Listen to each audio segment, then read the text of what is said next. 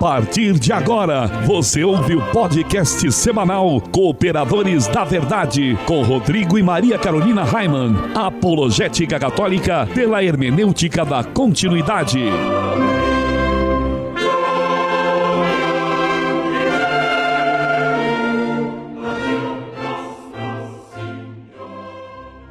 Olá, amigo ouvinte, paz e bem. Aqui quem vos fala é o professor Raiman. Estamos começando mais um podcast semanal Cooperadores da Verdade, apologética católica pela hermenêutica da continuidade. Aqui se fala a verdade, custe o que custar, doa a quem doer. Tudo bem, Carol? Tudo ótimo, Raiman. Tudo muito bem. Salve Maria Imaculada. Um grande abraço a todos os nossos irmãos desta terra de Santa Cruz que nos acompanham no site, nas redes sociais e nas diversas rádios que nos retransmitem. E em nosso momento de oração de hoje, além de todas as intenções que estão em nossos corações, Queremos rezar por todas aquelas pessoas que ajudam este apostolado com doações e também por aquelas que ainda vão nos ajudar. Estamos reunidos em nome do Pai, Pai e do Filho, Filho e do Espírito, Espírito Santo. Santo. Amém. Inspirai, ó Deus, as nossas ações e ajudai-nos a realizá-las, para que em vós comece, para vós termine tudo aquilo que fizermos, por Cristo Senhor nosso. Amém. Amém. Santa Maria, Mãe de Deus, rogai, rogai por, por, nós. nós Pater noster qui es in celi, sanctificetur nomen tuum, advenia regnum tuum fiat voluntas tua sicut in cielo et in terra. Pane nostrum quotidianum da nobis odie, et dimitis nobis debita nostra, sicut et nos dimitimus debitoribus nostris, et ne nos inducas in tentationem, sed libera nos a malo. Amen. Ave Maria, gratia plena Dominus tecum, benedicta tui mulieribus et benedictus fructus ventris tui, Iesus. Sancta Maria, Mater Dei, ora pro nobis peccatoribus, nunc et in hora mortis nostri. Amen. Gloria Patri et Filio et Spiritui Sancto, sicut erat in principio et nunc et semper et in saecula saeculorum. Amém. Senhor, fazei de mim um instrumento de vossa paz. Onde houver ódio, que eu leve o amor. Onde houver ofensa, que eu leve o perdão. Onde houver discórdia, que eu leve a união. Onde houver dúvida, que eu leve a fé. Onde houver erro, que eu leve a verdade. Onde houver desespero, que eu leve a esperança. Onde houver tristeza, que eu leve a alegria. Onde houver trevas, que eu leve a luz. Ó Mestre, fazei que eu procure mais. Consolar, que ser consolado. Compreender, que ser compreendido. Amar, que ser amado. Pois é dando que se recebe. Perdoando, que se é perdoado. E é morrendo que se vive para a vida eterna. Amém. Amém. E continuamos reunidos em nome do Pai, Pai do Filho e do Espírito, Espírito Santo. Santo. Amém. Amém. E nós queremos lembrar que este programa é transmitido atualmente por 15 rádios. E hoje o abraço especial vai para a rádio franciscana.net. Um grande abraço ao nosso amigo Tito e todos os ouvintes da rádio franciscana.net. E no quadro A Vida dos Santos, nós estamos estudando a vida dos papas que foram canonizados. São os Santos Papas. Nós temos o costume de chamar o Papa de Santo Padre, não é mesmo? Mas isso não significa que ele seja santo. Na história da igreja já tivemos 265 papas. Francisco é o papa de número 266, mas nem metade deles foi considerado santo. Aliás, alguns muito pelo contrário, não é mesmo? É, e no último programa nós falamos de São João II. A vida dos santos.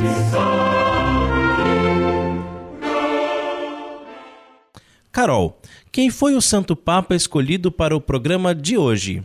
O santo de hoje é Santo Agapito.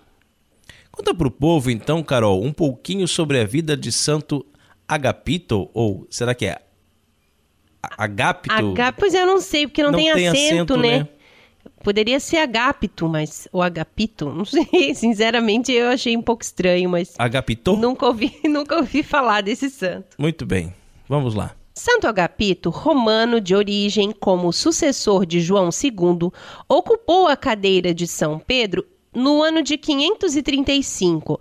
Teve o grande merecimento de, de ter removido o cisma que originou-se entre Dióscoro e o Papa Bonifácio II. O imperador Justiniano enviou-lhe a profissão de fé católica e Agapito, atendendo ao pedido do mesmo monarca, anatematizou os monges nestorianos de Constantinopla, que passaram a ser chamados acametas. Para as costas setentrionais da África, Justiniano enviou o general Belisário, que as reconquistou dos vândalos. Nessa mesma ocasião, voltaram para Jerusalém os vasos sagrados do velho templo, que por Tito tinham sido levados para Roma e por Genserico para Cartago. O território cristão norte-africano foi dividido em províncias, e num escrito assinado por ele e pelos bispos africanos, o imperador pedia ao Papa que permitisse a permanência em suas respectivas igrejas aos bispos arianos que tinham renunciado à heresia. Agapito apelou para as regras e instituições eclesiásticas antigas que deviam ser respeitadas. Sendo agraciados os bispos hereges, por muito felizes se deviam ter, sem aspirar ainda à honra indevida de serem conservados nos cargos episcopais. Senhores da Itália eram os godos, cujo rei, Teodato, Sabendo que Justiniano tinha intenções de guerreá-lo, ao Papa se dirigiu com o pedido de intervir junto ao monarca de Constantinopla, para que tal plano não se realizasse. Soube ainda Teodato, por intermédio de sacerdotes católicos na metrópole oriental, que havia grande descontentamento entre os eutiquianos que acusavam de falsidade ao novo patriarca Antimo. Agapito acalmou os espíritos agitados com a promessa de em breve ir pessoalmente à cidade de Constantinopla. Na viagem ao Oriente, aconteceu que curasse um surdo-mudo pela celebração da Santa Missa. Em 2 de fevereiro de 536, chegou a Constantinopla, onde teve recepção soleníssima. Embora fosse tratado pelo imperador com o máximo de respeito, não lhe foi possível evitar a guerra contra os godos. Nas questões religiosas, procurou com grande prudência harmonizar os partidos. Com grande energia, se opôs à elevação de Antimo à dignidade patriarcal e exigiu que esse se sujeitasse às decisões do concílio de Calcedon. A imperatriz Teodora, que patrocinava a causa de Antimo, tudo fez para conquistar as boas graças do Papa em favor do protegido. Justiniano, igualmente, se fez advogado do patriarca e, para conseguir o intento, não regateava elogios, promessas e ameaças. Agapito, porém, conservou-se inflexível. Às intimidações do imperador, ele respondeu: Abre aspas. Enganei-me, julguei estar na presença de um imperador cristão e vejo-me diante de um Diocleciano. Fecha aspas. Antimo, em vista da inflexibilidade do Papa, declarou preferir a transferência para a antiga diocese de Trapesunto a sujeitar-se à sentença do concílio. Diante dessa atitude do patriarca, Agapito exigiu dele uma declaração formal de catolicidade e de submissão incondicional ao concílio. Esta firmeza enérgica do Papa revoltou sobremaneira os eutiquianos e a imperatriz, mas a vitória sobre as cabalas e intrigas foi completa.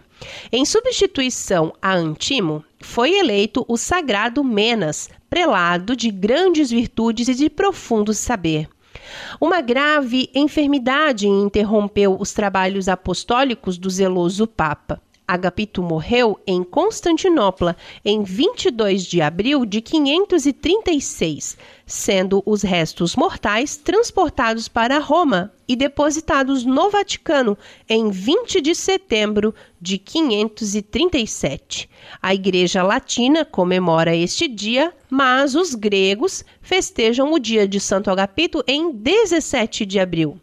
Santo Agapito, rogai, rogai por, por nós.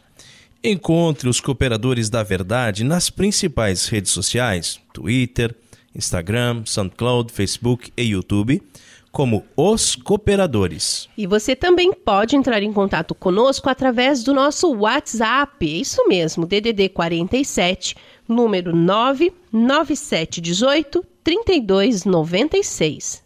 Isso mesmo, manda um zap aqui para os cooperadores com suas críticas, sugestões e pedidos de oração. E não se esqueça também de visitar o nosso site cooperadoresdaverdade.com. Carol, qual é o conselho de Padre Pio para nós no programa de hoje?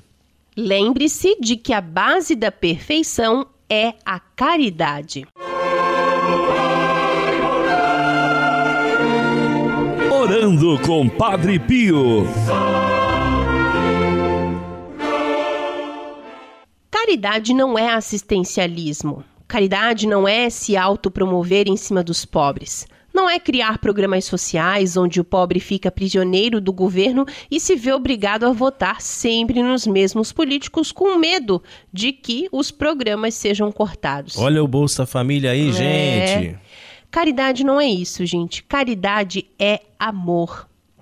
Se alguém bate à tua porta pedindo um prato de comida e você dá, mas dá com ódio, com raiva, só para que o pobre sofredor de rua vá embora logo?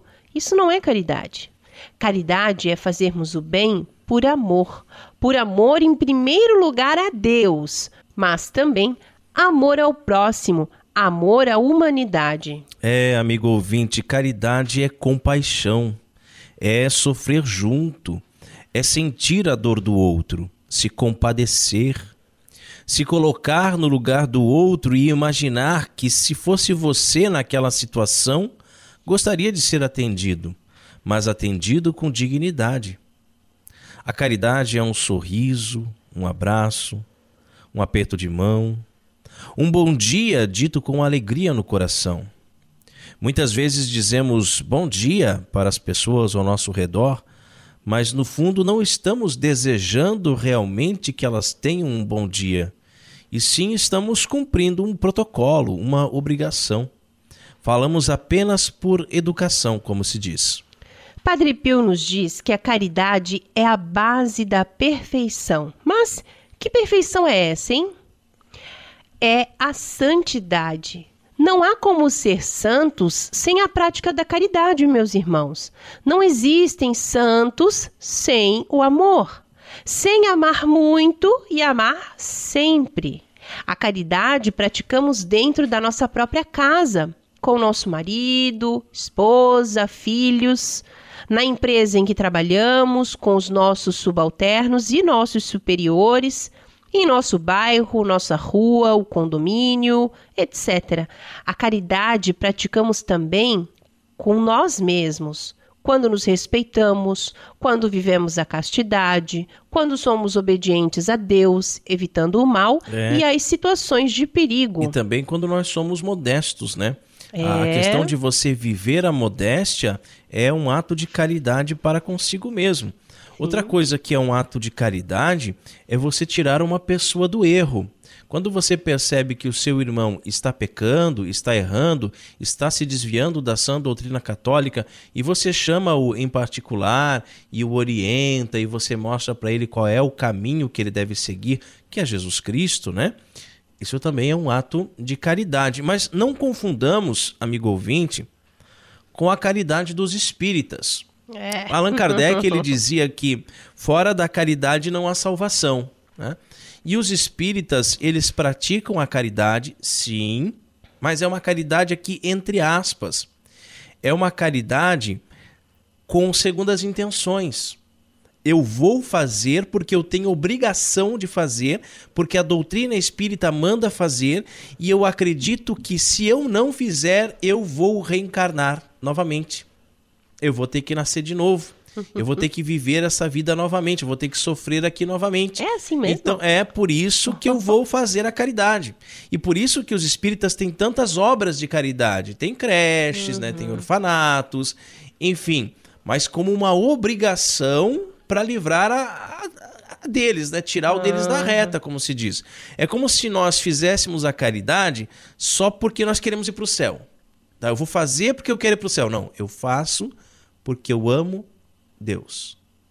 Eu não faço esperando uma recompensa. Né? Mas é importante nós sabermos que, se queremos ser santos, então, nós precisamos primeiro aprender a amar. A amar sem medidas. buscar neutralizar nossos desejos para fazer somente a vontade de Deus em favor dos mais necessitados. Ajudar as pessoas não como um mero assistencialismo, mas dando oportunidades para que cresçam com dignidade e possam se tornar cidadãos honrados. De nada adianta dar aquela moedinha para o mendigo comprar cachaça quando você para o carro na sinaleira, né? Porque afinal, por que você dá? Você dá porque tem medo que ele risque seu carro? Ou que ele te agrida? Ou que ele faça um escândalo no meio da rua e chame atenção? Ou você dá para ele comprar a droga que ele almeja e assim morra mais rápido, daí um a menos para incomodar.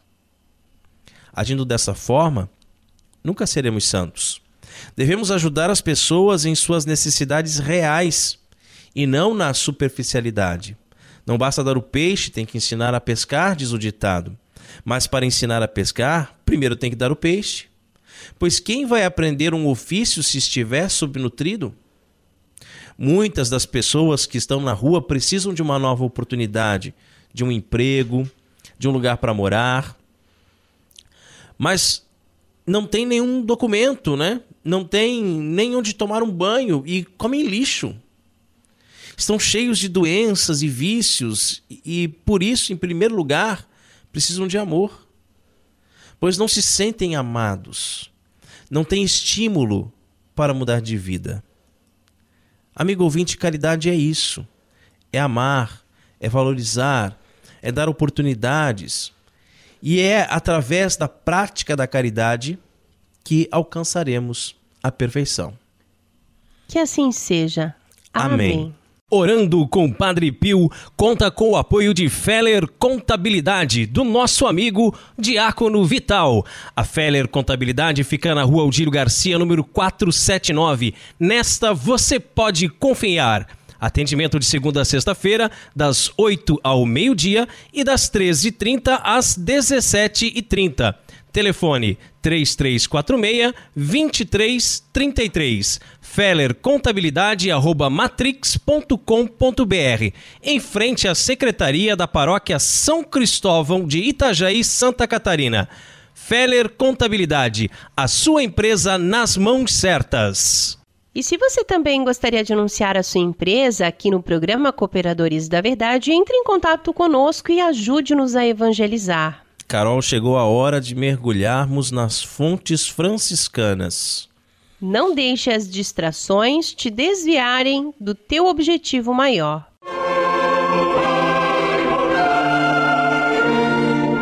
Fontes franciscanas. São Francisco de Assis, amigo ouvinte, não tinha nada contra os estudos, nada contra a ciência. Mas ele percebia que algumas pessoas procuravam a ciência com o desprezo da virtude, ou seja, davam mais valor aos saberes do mundo do que às práticas da virtude. Para o santo, ser uma pessoa simples, temente a Deus, que vive piedosamente, é mais importante do que ser um doutor nas ciências do mundo. Ele costumava dizer: Os meus irmãos, que se deixam arrastar pela curiosidade da ciência, vão se encontrar de mãos vazias no dia da retribuição. Gostaria que se reforçassem mais com virtudes, para que, vindo os tempos de tribulação, tivessem o Senhor consigo na hora da angústia, porque virá uma tribulação em que os livros não vão servir para nada e serão jogados nas janelas e nos desvãos. Que forte isso, né, Carol? É verdade. E com isso ele queria dizer que determinados estudos poderiam se transformar em uma distração que tiraria os irmãos do caminho do Senhor. E nos dias de hoje poderíamos citar vários tipos de distrações. A TV, a internet, os joguinhos no celular e por aí vai, né? Tudo aquilo que rouba o tempo que você poderia estar dedicando à sua fé a oração e a salvação das almas se torna um supérfluo que servirá de pedra de tropeço na tua vida. A pessoa trabalha o dia todo, chega em casa cansado e já liga a TV ou vai navegar na internet e aí gasta todo o tempinho que tem até a hora de dormir ali. Antes de dormir, já deitado, dá mais uma olhadinha no celular. Mas e a oração? Onde fica? É, é interessante a gente pensar que São Francisco ele não, não condena os livros, não é isso, né? O que ele condenava era a distração, coisas que poderiam te tirar, te desviar dos caminhos do Senhor, né? Então imagina para um frade, né? Toda a rotina de orações que eles tinham durante o dia e algum deles ia dizer assim, não, eu quero uma licença para que eu possa estudar é, teologia, para que eu possa estudar filosofia, para que eu possa fazer outras coisas, e assim ia fugindo da, da oração e ficando cada vez mais relapso, é. né? Ia se afastando cada vez mais. Nós temos é, outros tipos de distrações hoje em dia, e oxalá nós pudéssemos trocar o celular, a TV, né, a internet, por livros. Né? Por livros da vida dos santos, por livros de doutrina, por livros de espiritualidade, né? que assim pelo menos nós estaríamos lendo algum material que nos aproxima de Deus, ao invés de perdermos tanto tempo com coisas supérfluas.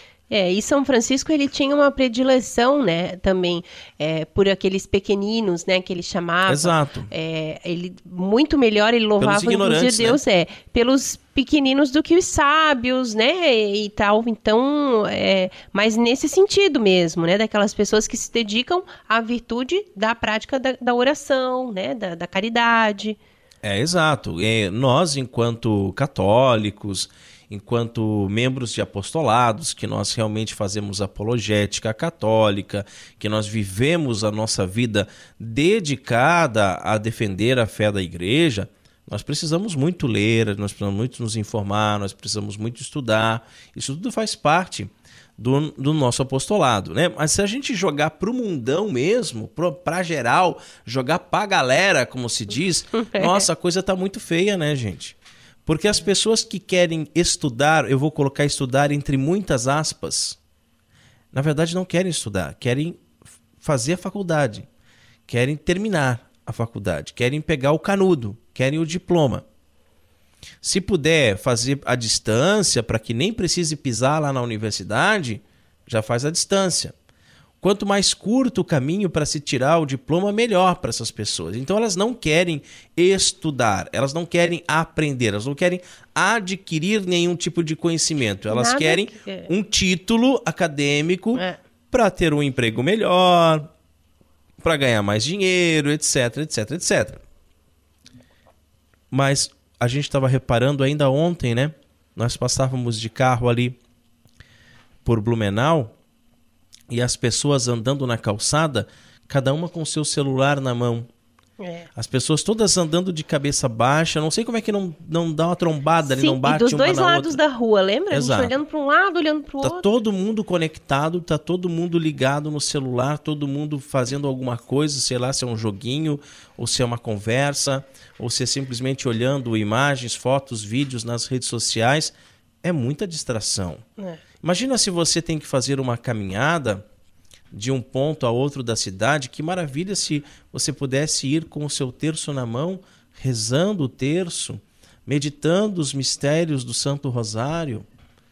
Mas é. não, é só celular que se isso, vê. Isso que a gente ainda tenta, né, Raimundo? Agora mesmo pelo WhatsApp dos cooperadores, é enviar vídeos e textos, a homilia diária, né, coisas assim, fazer as novenas, né, para que as pessoas também dentro do celular, né, da, de toda aquela distração, possam encontrar uma encontrar né, coisas boas é, também, né, né um, um, um, subsídio assim para ajudar na vida espiritual, né? É porque se deixar, é realmente é só bobeira, né? É.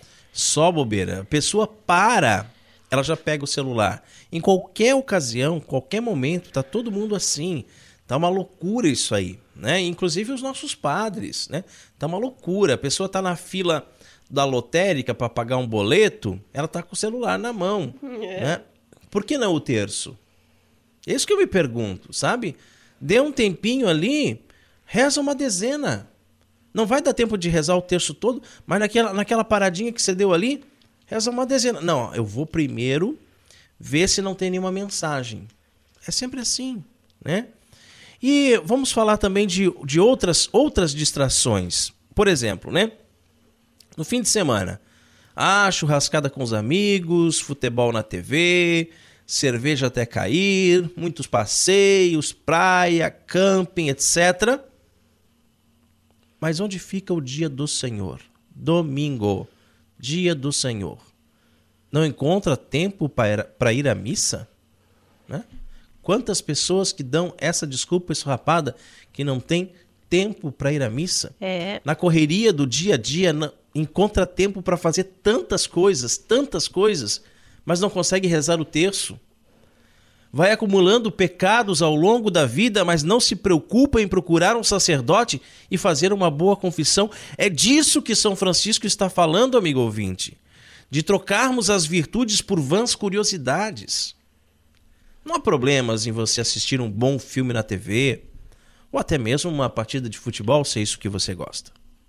Não há problemas em fazer um churrasquinho com os amigos. Os cooperadores da verdade se reúnem de vez em quando para fazer um churrasquinho também, né, Carol? Verdade. É. Muito Sair, bom, inclusive. passear, né? se divertir. É necessário também, né? né? Nós gostamos muito de passear, de quem nos acompanha nas redes sociais ali vê que a gente tira fotos em vários lugares, várias cidades, né? Sair, fazer um programa em família.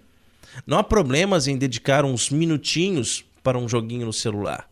Mas tudo isso desde que você esteja em dia com as suas orações e esteja praticando as virtudes.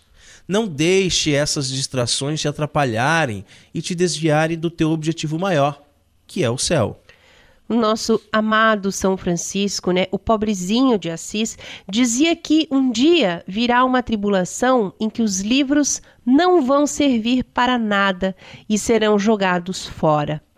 Quando a tribulação vier, de que vai valer o tempo que você passou assistindo TV, navegando na internet, fazendo festa, mexendo no celular? Hein?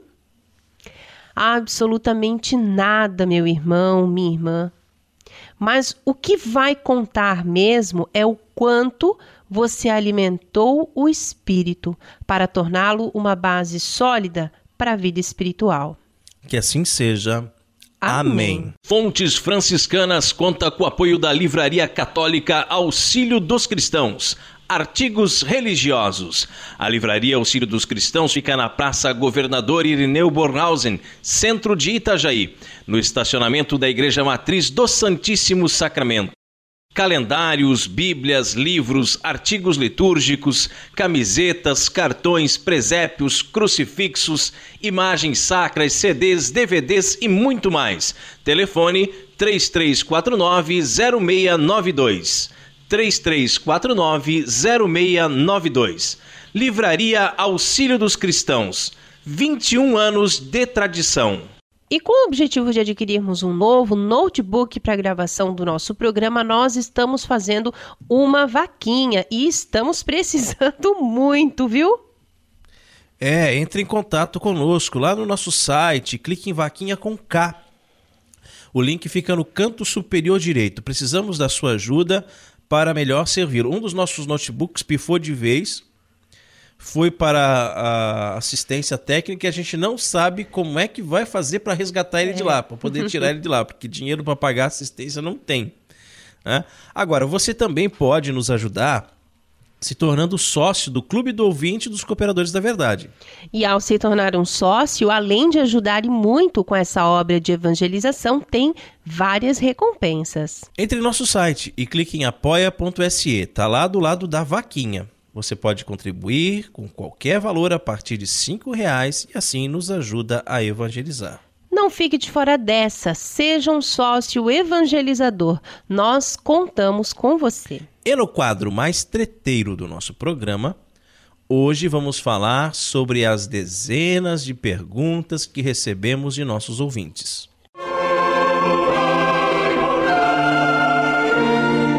A hora da treta.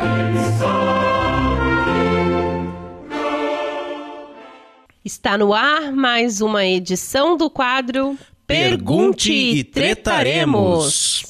Parafraseando o conhecidíssimo Pergunte e Responderemos de Dom Estevão Bittencourt, Os cooperadores da verdade lançaram o Pergunte e Tretaremos, onde, sem nenhuma periodicidade, iremos, de vez em quando, tentar responder as dezenas de perguntas que nos chegam. É, e anota aí, você pode mandar as suas perguntas para nós pelo e-mail contato arroba cooperadoresdaverdade.com.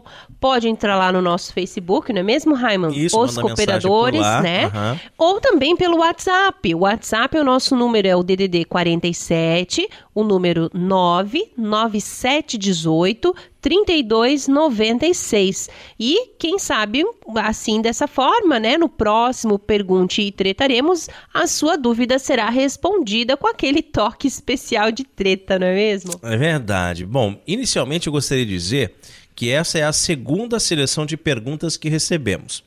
Se você ainda não ouviu o primeiro episódio de Pergunte e Tretaremos, pode ouvir depois lá no nosso site. Os ouvintes que enviaram as perguntas não quiseram se identificar, portanto, nenhum nome será mencionado. Algumas perguntas eram muito parecidas entre si e, por isso, em alguns casos, foram unidas numa só pergunta. Espero que consigamos responder a todos. Então vamos lá, professor Raiman. Primeira pergunta de hoje é: o que vem a ser o rosário? Ah, muito bem. A palavra rosário significa coroa de rosas. E a quem devemos coroar, senão a Santíssima Virgem? Ela merece todo o nosso amor, toda a nossa admiração. E por isso lhe trazemos estas rosas em forma de oração, recitando o Santo Rosário. A oração do Santo Rosário surge aproximadamente no ano 800, à sombra dos mosteiros, como saltério dos leigos, dado que os monges rezavam os 150 salmos, os leigos, que em sua maioria não sabiam ler, aprenderam a rezar 150 Pai Nossos. Com o passar do tempo, se formaram outros três saltérios, com 150 Ave Marias, com 150 louvores em honra a Jesus e 150 louvores em honra a Maria. No ano de 1365, fez-se uma combinação dos quatro saltérios, dividindo as 150 Ave-Marias em 15 dezenas e colocando um Pai Nosso no início de cada uma delas. Em 1500 ficou estabelecido para cada dezena a meditação de um episódio da vida de Jesus ou Maria, e assim surgiu o Rosário de 15 Mistérios. A palavra rosário, como eu já disse, significa coroa de rosas. A Virgem Maria revelou a muitas pessoas que cada vez que rezam uma Ave Maria, lhe é entregue uma rosa. E por cada rosário completo lhe é entregue uma coroa de rosas. Que bonito, né? O Santo Rosário é considerado a oração perfeita, porque junto com ele está a majestosa história de nossa salvação. Com o Rosário meditamos os mistérios de gozo, de dor, e de glória de Jesus e Maria. É uma oração simples, humilde como Maria. É uma oração que podemos fazer com ela, a Mãe de Deus. Com a oração da Ave Maria, a convidamos a rezar por nós.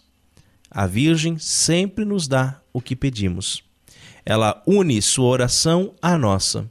Portanto, esta é mais poderosa porque Maria recebe o que ela pede.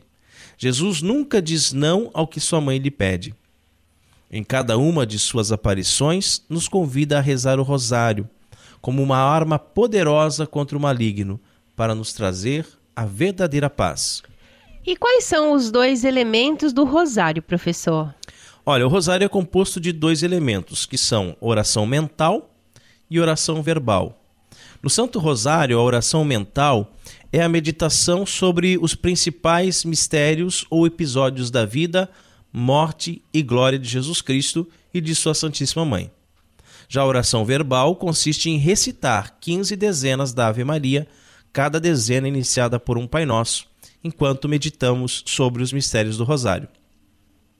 A Santa Igreja recebeu o Rosário em sua forma atual em 1214, de uma forma milagrosa, quando a Virgem apareceu a Santo Domingos e o entregou como uma arma poderosa para a conversão dos hereges e outros pecadores daquele tempo. Desde então, sua devoção se propagou rapidamente em todo o mundo com incríveis e milagrosos resultados. E qual é a diferença entre o rosário e o terço, professor Raimon? Basicamente, o terço é um terço do rosário, ou seja, a terça parte. Se no rosário recitamos 150 ave-marias, no terço é apenas 50. Devemos rezar o rosário completo todos os dias, meditando assim os mistérios da vida de nosso Senhor e de Sua Santíssima Mãe. Porque na realidade, somente aqui no Brasil é que se faz essa divisão. Em nenhum outro país ao redor do mundo se fala o terço. Mesmo quando se reza apenas as 50 Ave-Marias, se fala que rezou o rosário, entendeu? Então é importante sabermos disso, né? Sabemos que apenas aqui no Brasil é que se mudou o nome, digamos assim. É importante que é, rezemos o rosário completo, sim.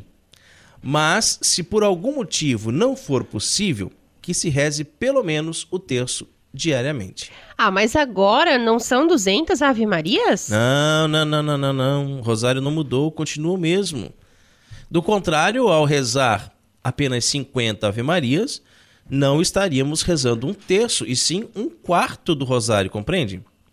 Mas e quanto à carta apostólica Rosarium Virginis Mariae de São João Paulo II, onde ele sugere que rezemos os mistérios luminosos? Isso não aumenta o rosário de 150 para 200 Ave-Marias? É, você disse bem, ele sugere, ou seja, não é obrigatório. Veja o que diz São João Paulo II na carta. Abre aspas. De tantos mistérios da vida de Cristo, o rosário, tal como se consolidou na prática mais comum, confirmada pela autoridade eclesial, aponta só alguns.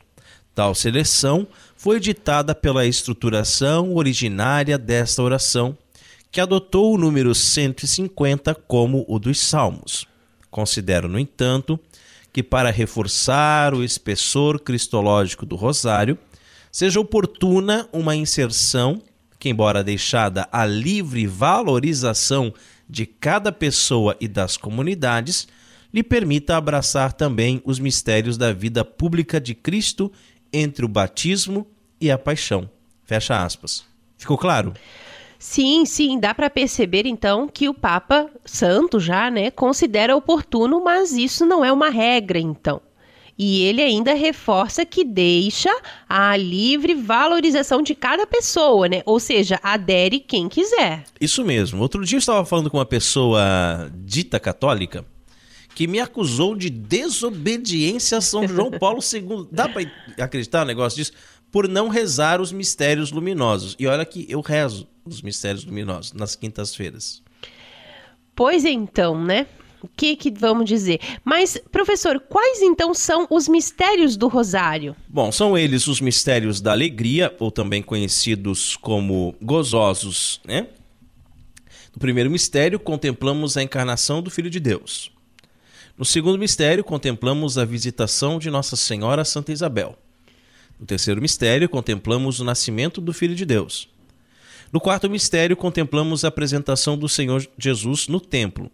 E no quinto mistério, contemplamos a perda do menino Jesus e o reencontro no templo. Depois tem os mistérios da dor, ou também conhecidos como dolorosos, nos quais, no primeiro mistério, contemplamos a oração de Nosso Senhor no Horto das Oliveiras. No segundo mistério, contemplamos a flagelação do Senhor. No terceiro mistério, contemplamos a coroação de espinhos. No quarto mistério, contemplamos o caminho do Calvário, carregando a cruz. E no quinto mistério, contemplamos a crucifixão e morte de nosso Senhor. E aí temos também os mistérios da glória, ou também conhecidos como gozosos, onde no primeiro mistério contemplamos a ressurreição do Senhor. No segundo mistério, contemplamos a ascensão do Senhor. No terceiro mistério, contemplamos a vinda do Espírito Santo. No quarto mistério, contemplamos a assunção de Nossa Senhora aos céus. E no quinto mistério, contemplamos a coroação da Santíssima Virgem. Tá ok, então, professor, mas e se a pessoa fizer questão de rezar os mistérios da luz que foram sugeridos por São João Paulo II? Pois, afinal, se o Papa gostava de rezar, né, esses mistérios, então qual é o problema? É, problema nenhum, né? Basta inserir os mistérios luminosos ou da luz depois dos gozosos, né? E antes dos dolorosos. Muito bem. E então, quais seriam esses mistérios, os mistérios da luz? Ah, sim. É, no primeiro mistério, nós contemplamos o batismo de Jesus no Jordão. No segundo mistério, nós contemplamos o primeiro milagre de nosso Senhor Jesus Cristo, transformando água em vinho nas bodas de Caná. No terceiro mistério, nós contemplamos o anúncio do reino de Deus, convidando a conversão. No quarto mistério, contemplamos a transfiguração no Monte Tabor. E no quinto mistério, contemplamos a instituição da Eucaristia, expressão sacramental do mistério pascal. Então, só para ficar claro, se um católico quer rezar o rosário tradicional com 150 Ave-Marias, começa pelos gozosos, depois vem os dolorosos e por fim os gloriosos. Mas se ele quiser rezar o rosário com o acréscimo de São João Paulo II, num total de 200 Ave-Marias, ele começa então pelos mistérios gozosos, depois vem os luminosos, seguidos pelos dolorosos e, por fim, os gloriosos, como eu sempre explico para o Miguel, inclusive, que a gente vai passando pelas etapas da vida do Cristo aqui na Terra, não é mesmo? Exatamente. Os gozosos, é né, que, que, tratam até mais de Nossa Senhora, depois os luminosos da vida pública, os da dor, da paixão e depois da glória, é isso? Isso mesmo. Muito bem.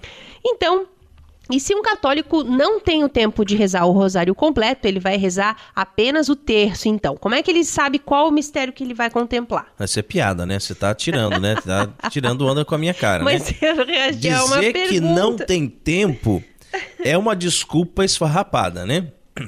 É, a Carol tá lendo aqui, mas é uma pergunta do ouvinte, né? Bom, é... para isso tem um esquema, tá?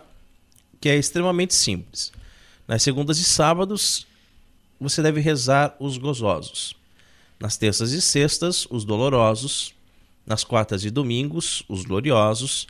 E nas quintas, os luminosos. E se um católico quiser rezar o rosário, então, é, sem contemplar os mistérios, pode? Ah, não. Isso é inadmissível. Como já falamos, o rosário é composto de dois elementos: oração mental e oração verbal.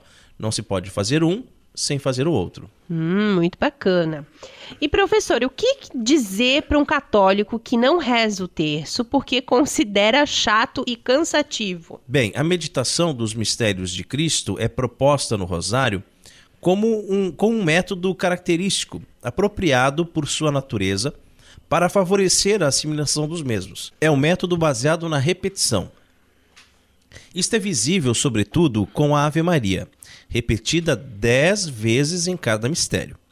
Considerando superficialmente uma tal repetição, pode-se ser tentado a ver o rosário como uma prática árida e aborrecida. Chega-se, porém, a uma ideia muito diferente quando se considera o terço como expressão daquele amor que não se cansa de voltar à pessoa amada com efusões que, apesar de semelhantes na sua manifestação, são sempre novas pelo sentimento que as permeia era a oração preferida de São João Paulo II, não é mesmo? Sim, é, ele disse, né? O rosário é minha oração preferida. Oração maravilhosa em sua simplicidade e em sua profundidade. Nessa oração, repetimos muitas vezes as palavras que a Virgem Maria escutou da boca do anjo e de sua prima Isabel. A essas palavras, toda a igreja se associa. E o que a Virgem Maria prometeu aos que rezam o rosário? Olha só, são 15 promessas, que maravilha, né? Número 1. Um, aqueles que rezam com enorme fé o rosário receberão graças especiais. Número 2. Prometo minha proteção e as maiores graças aos que rezarem o rosário. Número 3. O rosário é uma arma poderosa para não ir ao inferno destrói os vícios, diminui os pecados e nos defende das heresias. Número 4. Receberá a virtude e as boas obras abundarão. Receberá a piedade de Deus para as almas, resgatará os corações das pessoas de seu amor terreno e vaidades, e os elevará em seu desejo pelas coisas eternas. As almas se santificarão por meio do rosário. Número 5. Alma que se encomendar a mim no, no rosário não perecerá Número 6. Quem rezar o rosário devotamente e tiver os mistérios como testemunho de vida, não conhecerá a desgraça. Deus não o castigará em sua justiça, não terá uma morte violenta, e se for justo, permanecerá na graça de Deus e terá a recompensa da vida eterna. Número 7. Aquele que for verdadeiro devoto do rosário não perecerá sem os sagrados sacramentos. Número 8. Aqueles que rezarem com muita fé o Santo Rosário em vida e na hora de sua morte encontrarão a luz de Deus e a plenitude de sua graça. Na hora da morte participarão do paraíso pelos méritos dos santos. Número 8. Livrarei do purgatório aqueles que rezarem o rosário devotamente. Olha que maravilha, hein? Número 10. As crianças devotas ao rosário merecerão um alto grau de glória no céu. Número 11. Obterão tudo o que me pedirem mediante o rosário. Número 12. Aqueles que propagarem meu rosário serão assistidos por mim em suas necessidades. É o que nós estamos fazendo agora, né? Propagando o rosário. Número 13. Meu filho concedeu-me que todo aquele que se encomendar a mim ao rezar o rosário terá como intercessores toda a corte celestial em vida e na hora da morte. Número 14. São meus filhinhos aqueles que recitam o rosário, irmãos e irmãs de meu único filho Jesus Cristo. E número 15. A devoção ao meu rosário é um grande sinal de profecia. Que coisa linda, né? E quais são as bênçãos do rosário, professor? Bem, vamos lá. Os pecadores obterão perdão. As almas sedentas são saciadas. Os que estão atados veem seus nós desatados. Os que choram encontram alegria. Os que são tentados encontram tranquilidade. Os pobres são socorridos. Os religiosos são reformados. Os ignorantes são instruídos. Os vivos triunfam sobre a vaidade. Os mortos alcançam a misericórdia por via de sufrágios. E quanto aos benefícios do rosário? Ah, são vários. O rosário nos eleva gradualmente ao perfeito conhecimento de Jesus Cristo. Ele purifica nossas almas do pecado e permite-nos vencer nossos inimigos. Rosário facilita-nos a prática das virtudes. Ele inflama-nos do amor de Jesus Cristo e obtém-nos de Deus toda classe de graças. E além disso tudo, o rosário proporciona a nós com o que pagar todas as nossas dívidas com Deus e com os homens. Então, resumidamente, porque o nosso tempo já está estourando, é, tá né? estourando mesmo. Fala para nós, professor, como se reza o rosário? Olha, existem muitos livros sobre esse assunto e vários devocionários também. Alguns falam em iniciar com um oferecimento e terminar com um agradecimento. E também varia muito as jaculatórias que são de cada devoção popular. Mas basicamente, para recitar o rosário com verdadeiro proveito, deve estar deve se estar em estado de graça. Isso é importante, gente, tá? Ou pelo menos ter a firme resolução de renunciar o pecado mortal. Segurando o crucifixo, você faz o sinal da cruz e em seguida reza o credo. Na primeira conta grande, recita um Pai Nosso. Em cada uma das três contas pequenas, uma Ave Maria. Depois vem o Glória ao Pai, antes da seguinte conta grande. Aí você deve anunciar o primeiro mistério do Rosário e recitar um Pai Nosso na seguinte conta grande. Em cada uma das dez seguintes contas pequenas, que formam uma dezena, recita-se uma Ave Maria. Enquanto se faz uma reflexão sobre o mistério que foi anunciado. E um Glória ao Pai depois das dez Ave Marias. Também se pode rezar a oração de Fátima. Cada uma das seguintes dezenas é recitada da mesma forma anunciando o correspondente mistério, recitando um Pai Nosso, dez Ave Marias e um Glória ao Pai, enquanto se medita o mistério. Ao se terminar o quinto mistério do Rosário, costuma-se concluir com a oração da Salve Rainha. E caso os nossos ouvintes não saibam, qual que é essa oração de Fátima que você citou? Ah, é. É a oração que Nossa Senhora ensinou aos pastorinhos quando apareceu a eles em Portugal. Ó meu Jesus, perdoai-nos, Livrai-nos do fogo do inferno, levai as almas todas para o céu e socorrei principalmente as que mais e socorrei principalmente as que mais necessitarem da vossa misericórdia. E para rezar o rosário é preciso um local especial? Olha, toda oração requer recolhimento e concentração. É necessário fugir das distrações. Portanto, se for possível rezar na igreja em um horário que não está acontecendo nenhuma celebração, preferencialmente diante do Santíssimo Sacramento, seria ótimo. Se você tem um oratório em casa, lugar de silêncio, também é perfeito. A minha avó rezava todos os dias. Para isso ela se trancava no quarto e minha mãe avisava para não fazermos barulho, pois a avó tinha ido rezar. Nós éramos criança, né? E rezava ajoelhada ao pé da cama. Mas se não é possível o recolhimento, pode-se rezar também durante as atividades do dia a dia. É o que eu faço. Né? No trânsito, vezes. por exemplo, ao varrer a casa, ao lavar a louça, ao fazer um pão, né, um bolo no trabalho. Enfim, o importante é rezar. Eu rezo quando estou fazendo cerveja, por exemplo. E professor, um ouvinte nos pergunta como eu devo rezar? De joelhos, em pé ou sentado? O importante é rezar. A posição do corpo vai depender muito da situação e do momento e reflete também muito o coração do fiel. Rezar de joelhos, de forma penitente, ou em pé, em sinal de prontidão, deitado se estiver doente, acamado, sentado quando está no trânsito, por exemplo. E como rezar no trânsito se não há como dirigir e segurar o rosário ao mesmo tempo? Pergunta. Ah, eu acredito que até o presente momento não dissemos que o rosário é um instrumento, né? Ele é um fio com várias contas. Contas maiores e outras menores representando as orações. Alguns de plástico, outros de pedra, madeira ou metal. Mas se você não estiver com o rosário na mão, pode rezar contando nos dedos, por exemplo. Como é o caso de quem reza enquanto dirige. E existem várias situações que nos convidam a rezar o rosário. Por exemplo, né? Você está lá na fila da lotérica para pagar aqueles benditos boletos que insistem em chegar todos os meses, né? Não param de mandar.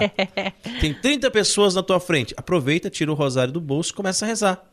Não trouxe o rosário? Conta nos dedos. O importante é rezar. E nós temos uma amiga em comum, a Lúcia, que é aqui de Itajaí, que ela, inclusive, recebeu esse nome por conta da aparição de Nossa Senhora, né, em Fátima. A Lúcia era um dos três é, pastorinhos.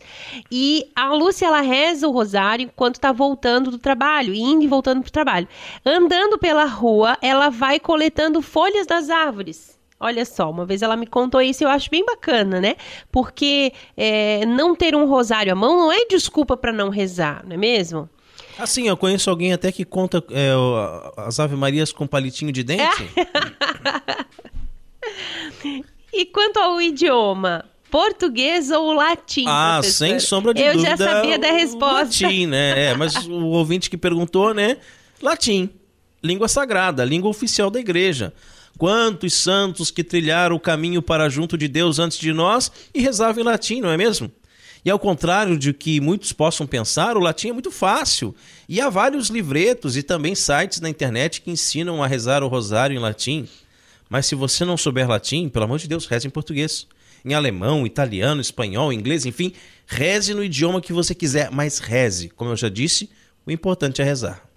Ok, então acredito que conseguimos tirar muitas dúvidas né, a respeito do Santo Rosário. Tem várias outras perguntas ainda, professor, mas o nosso tempo já está esgotado. É isso aí. Continue acompanhando os Cooperadores da Verdade, que em breve voltaremos com mais um Pergunte e Tretaremos.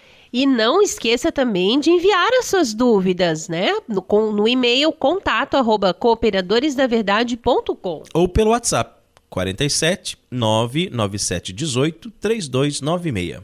E a sua pergunta pode dar treta. E chegamos à hora mais esperada aqui do programa Cooperadores da Verdade. Eita Deus, os puritanos piram, hein? Catolicismo e cerveja.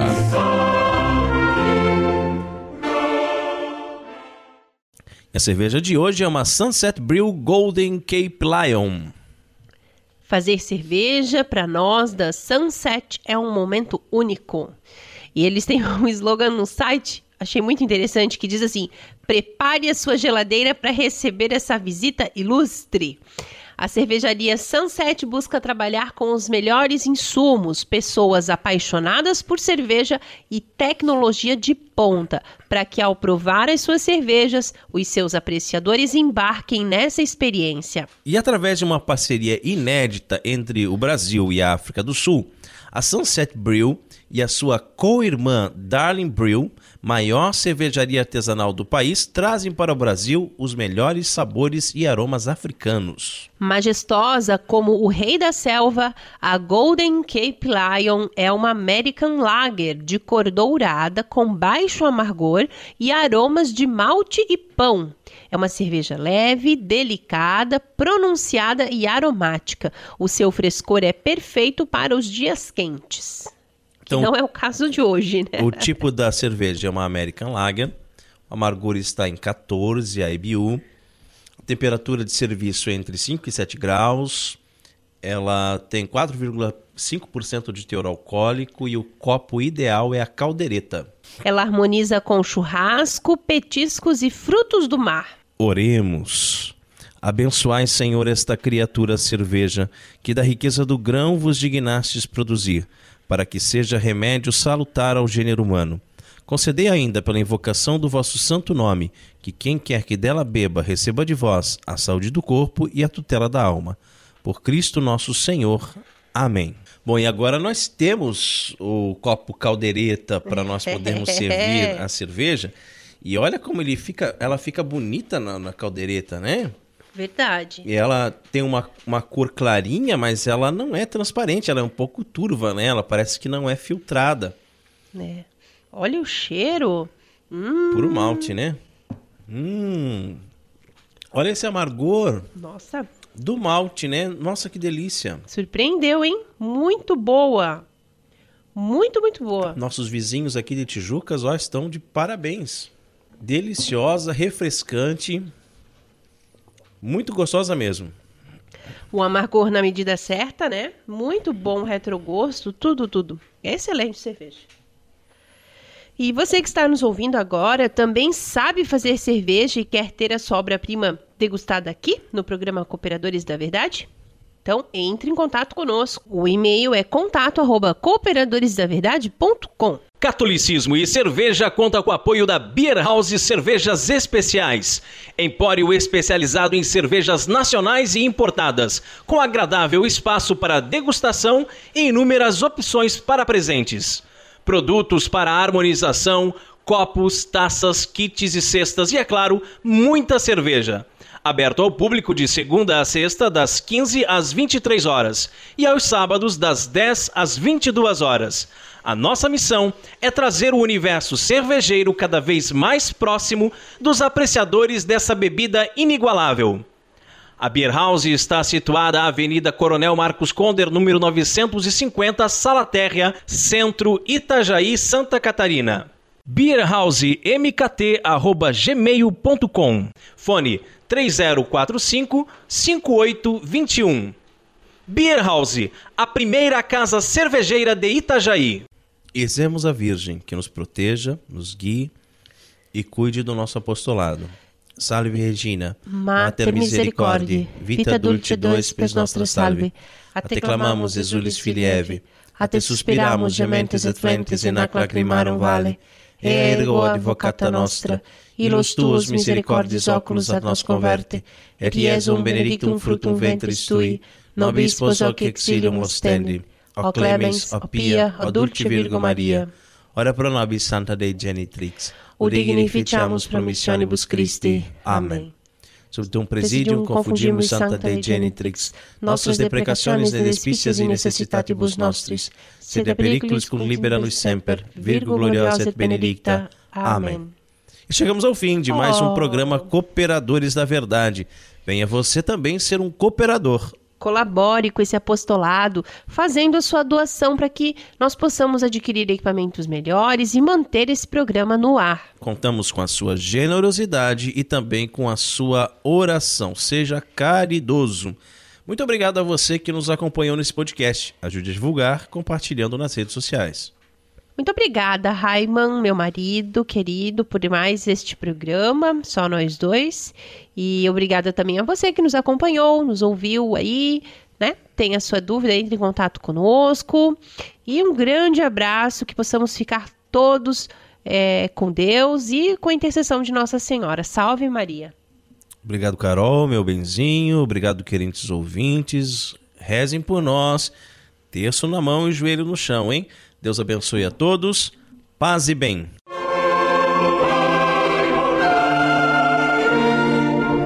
Você ouviu Cooperadores da Verdade com Rodrigo e Maria Carolina Raimann. Apologética Católica pela hermenêutica da continuidade.